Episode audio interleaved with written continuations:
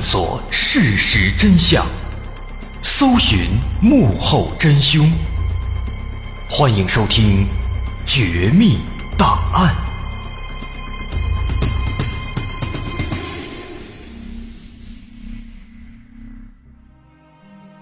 还原事实，探索真相。欢迎来到今天的《绝密档案》，我是大碗。在一九六九年八月九号，这是一个普通的周六，好莱坞女星莎朗塔特在这一天邀请了四位好友来自己的花园豪宅里面聚会。因为此时莎朗塔特有孕在身，不方便外出，而她的丈夫大导演罗曼·波兰斯又在欧洲拍摄新的作品，不在家。那莎朗塔特孤身一人。难免会无聊，所以说才在这个周六邀请了这四位朋友。四位朋友来了之后，几个人很开心，愉快的一天转眼就过去了。转眼到了第二天早晨，沙朗塔特的管家查普曼太太跟往常一样，早早的来到豪宅打扫卫生。不过刚一进院子，他就发现，在豪宅的车道上。停了一辆之前没有见过的白色兰博车，于是他就想走过去看看车里有没有人，问一下是怎么回事。但当他走进这辆车之后，却发现在车子旁边竟然躺了一具尸体，而且尸体周围全都是流淌的鲜血。查普曼太太看到这个场景，吓了一跳，她赶紧跑进屋子里，想把这个消息。告诉女主人沙朗塔特，结果却没想到这屋子里面的场景是更加的恐怖。整个客厅、墙壁、沙发还有地板上到处都是鲜血淋漓，在地面上躺了两具尸体，也全都是血肉模糊、面目全非。其中女主人沙朗塔特，她倒在沙发的旁边。他的尸体的样子最吓人，从胸部到腹部，被人用刀子生生给割开，里面五脏六腑清晰可见，而且更加恐怖的是，他腹中的胎儿几乎被整个剜出来了，在胎儿的脖子上也有一道伤口，正在不停的流血，而沙朗塔特的脖子被一根绳子紧紧的缠绕着。这根绳子是从天花板上垂下来的，绳子的另一头，他看了看，绑着另一具男性的尸体。之后，洛杉矶警方很快就赶到了现场，经过初步分析，判断凶手应该不是一个人，这是一起团伙犯罪的案件。包括女主人沙朗塔特在内，总共有五人遇害。也就是女主人加上那四位朋友，在所有尸体上都遍布着刀伤和枪伤，死者的表情也全部都极为痛苦，临死之前肯定是遭受了不少的折磨。那除了沙朗塔特之外，其他四位死者分别是：造型师叫杰西布林，他在卧室里面被勒死，表情扭曲，非常吓人。第二个是十八岁的史蒂文·派伦特，他死在兰博车的旁边，他是被枪杀的，身上总共有四处枪伤。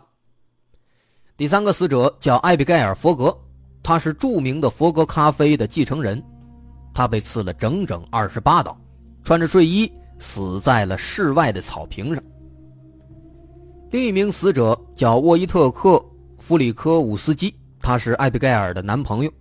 这是一个三十多岁的男子，他的身上仅仅在头部就有十三处枪伤，基本上一个脑袋被打成骰子了，身上也被刺了五十一刀。那看起来他应该是当时反抗最激烈的，但最后还是难逃一死，寡不敌众。那在这五名死者当中，情况最惨的是女主人沙朗塔特，前面我们已经描述了。她怀有八个月身孕，但是仍然被人捅了十六刀，之后还开膛破肚。不仅如此，凶手还在他的卧室的墙壁上蘸着死者的血，写下了很多令人难以理解的单词。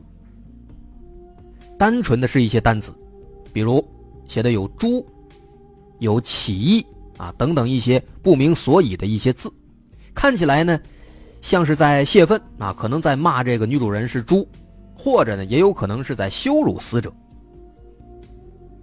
那这是当时这起案子的现场大概的一个情况。那这么残忍的一个作案方式，警方就陷入了思考：这凶手和死者之间是否有关系呢？因为从这个惨状来看，看起来像是有这个泄愤的情况在里面。那凶手是什么人呢？他们为什么要杀人呢？但需要说的是。这起案子，警方还没有搞清楚。另一件让他们更加头疼的案子又发生了。就在当天夜幕降临之后，几十公里之外的比利佛山庄发生了另一起类似的凶杀案件。这起案子死者是加州连锁超市的董事长，这是一个亿万富翁，他叫拉比安卡。另外还有他的妻子。这一次，凶手更加凶残，男主人的咽喉和肚子上各插了一把刀，胸口上还被人用刀刻了一个单词 “war”，战争。除此之外，他的身体的其他地方也被密密麻麻的用刀刻了一连串的血淋淋的十字符号。另外，在女主人的脖子上有明显的勒痕。啊，这很明显是被勒死的。她的身上也有二十多处刀伤。在这个案发现场，死者家的墙壁上，同样的凶手也用被害人的这个血写下了很多意义不明的单词和句子，比如说写了一个“猪罗们去死吧”、“起义”等等等等这些单词。那从这个情况来看，跟上一起案子一对比，很容易判断。这应该是同一个犯罪团伙干的。那鉴于这个情况，警方马上就对这两家被害人的交际网络做了一个排查。因为在通常情况下，双方他们共同的仇人很有可能就是凶手。比如说，这两家一起参与过某一个商业投资，但这个投资呢，可能损害到了某一个第三方的利益。那如果这个被损害的利益足够多、足够大的话，那么这个第三方，如果他脾气暴躁，有可能就会起杀心，干掉这两伙人。所以说，在面对这类案件的时候，警方会对他们的交际网络做一番排查。如果说哎存在一个这样的第三方，那么警方就可以顺藤摸瓜锁定凶手了。这是一般的套路，但是落实到这起案子上。警方发现这招行不通了，这两家被害人之间毫无瓜葛，互相根本就不认识，也更不可能有共同的敌人了。这就很让人头疼。这两者的作案手法极其的相似，但是这两家人呢却没有任何的关联。在没有额外的线索的情况下，警方也没办法，只能对被害人的交际圈子展开新一轮的。更加细致的排查，同时对当天出现在案发现场周围的所有人也展开调查询问。但是呢，这一套流程下来，非常遗憾，这整个过程持续了整整两个月，却没有任何进展。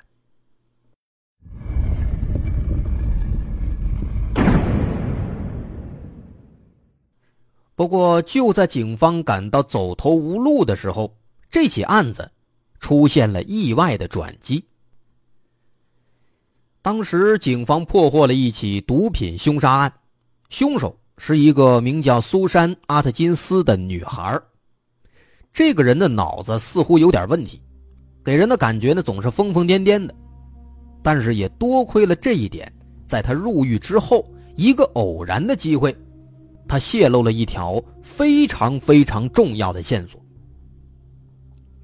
说当时这个苏珊，她被关在洛杉矶女子监狱，跟她关在同一个监室的，是一个叫做维吉尼亚的女孩。维吉尼亚是第一个感觉苏珊不对劲的。根据维吉尼亚后来的描述，他说，他感觉苏珊非常奇怪，都进了监狱了，还总是天天笑眯眯的，时不时的还载歌载舞，好像很开心。那维吉尼亚感到很奇怪。几天之后呢，他就问这个苏珊，说：“你是犯什么事儿进来的呀？怎么每天都这么开心啊？”这苏珊呢，好像满不在乎，回答说：“哎，没什么，杀人而已。”那也正是这句话呢，让他打开话匣子了。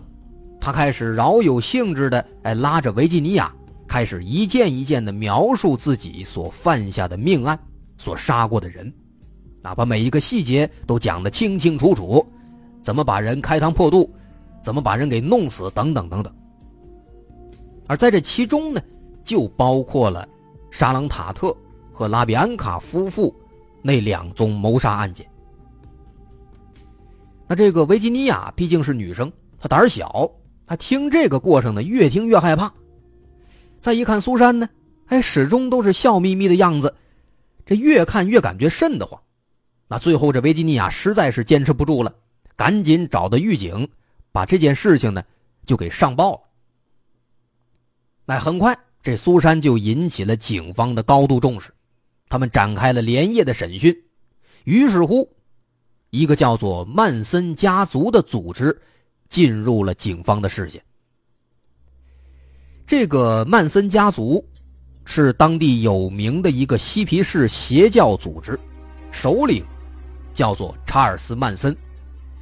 这个人当时是三十五岁，他跟一群嬉皮士。住在洛杉矶的一个废弃农场里面，而且据说除了这两起案子，他们在暗地里还做过很多很多起其他命案，而且过程都无一例外非常的残忍。那事情发展到这儿，其实不难发现，这起案子再往后并没有什么难度了。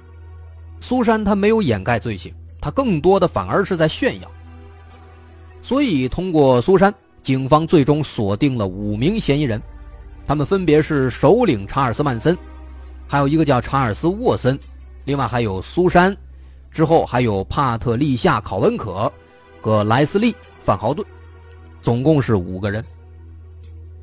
之后在进一步的核查之后呢，警方也确实认为这个团伙他的确是有重大的作案嫌疑，所以马上就把他们缉拿归案了。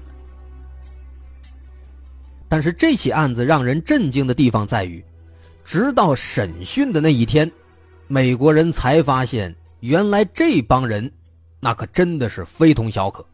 他们不只是一伙杀人魔，同时，他们还是一个奇葩到让人感觉恐惧的组织。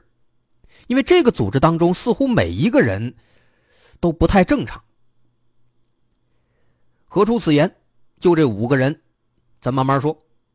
五名案犯总共是两男三女，先说这三个女的。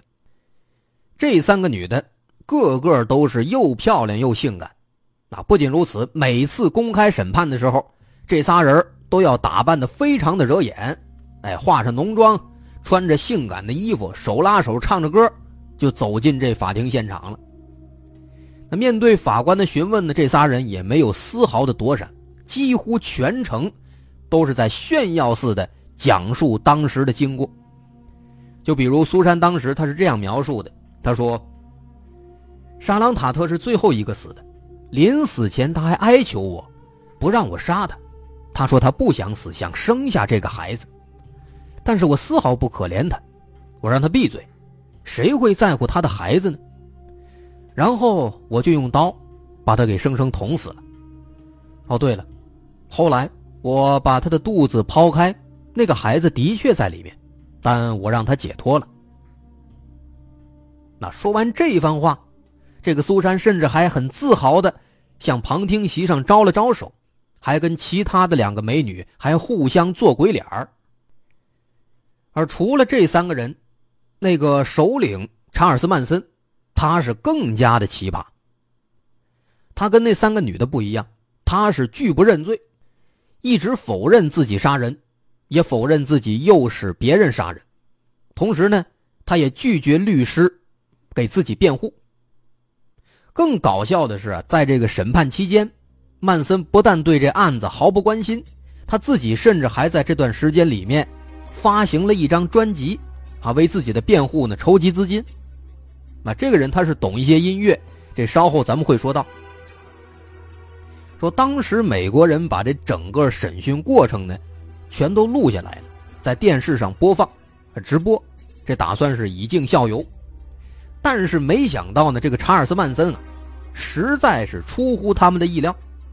一开始啊，这态度傲慢、拒不认账也就算了，后来发现这个人还有好多粉丝，而且对他都是无比的迷信和追捧。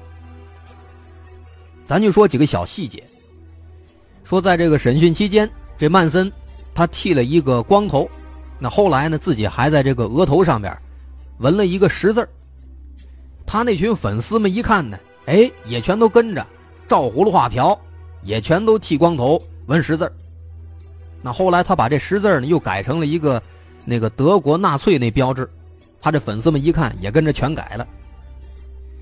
再看这法庭外边呢，更刺激了啊！几乎每天都会来这么一批人，这批人呢都是他们这个曼森家族的成员。来了之后啊，不干别的。就光举一条幅，条幅上写着“曼森，我们爱你”。然后呢，一开庭，他们就在这外边喊：“啊，曼森，我们爱你！曼森，我们爱你！”就喊这个。喊完之后呢，还没完，一大帮人全都跑门口围观去了，甚至有这个情节比较严重的，还在这个庭审结束之后半路堵截，威胁法官。啊，后来据说。在那段时间当中，有两个跟这起案子相关的律师都离奇暴毙了，啊，好多人说跟这个家族也是有关系的，啊，不知道是真是假。那总而言之呢，这帮人啊，搞得整个洛杉矶那是鸡飞狗跳。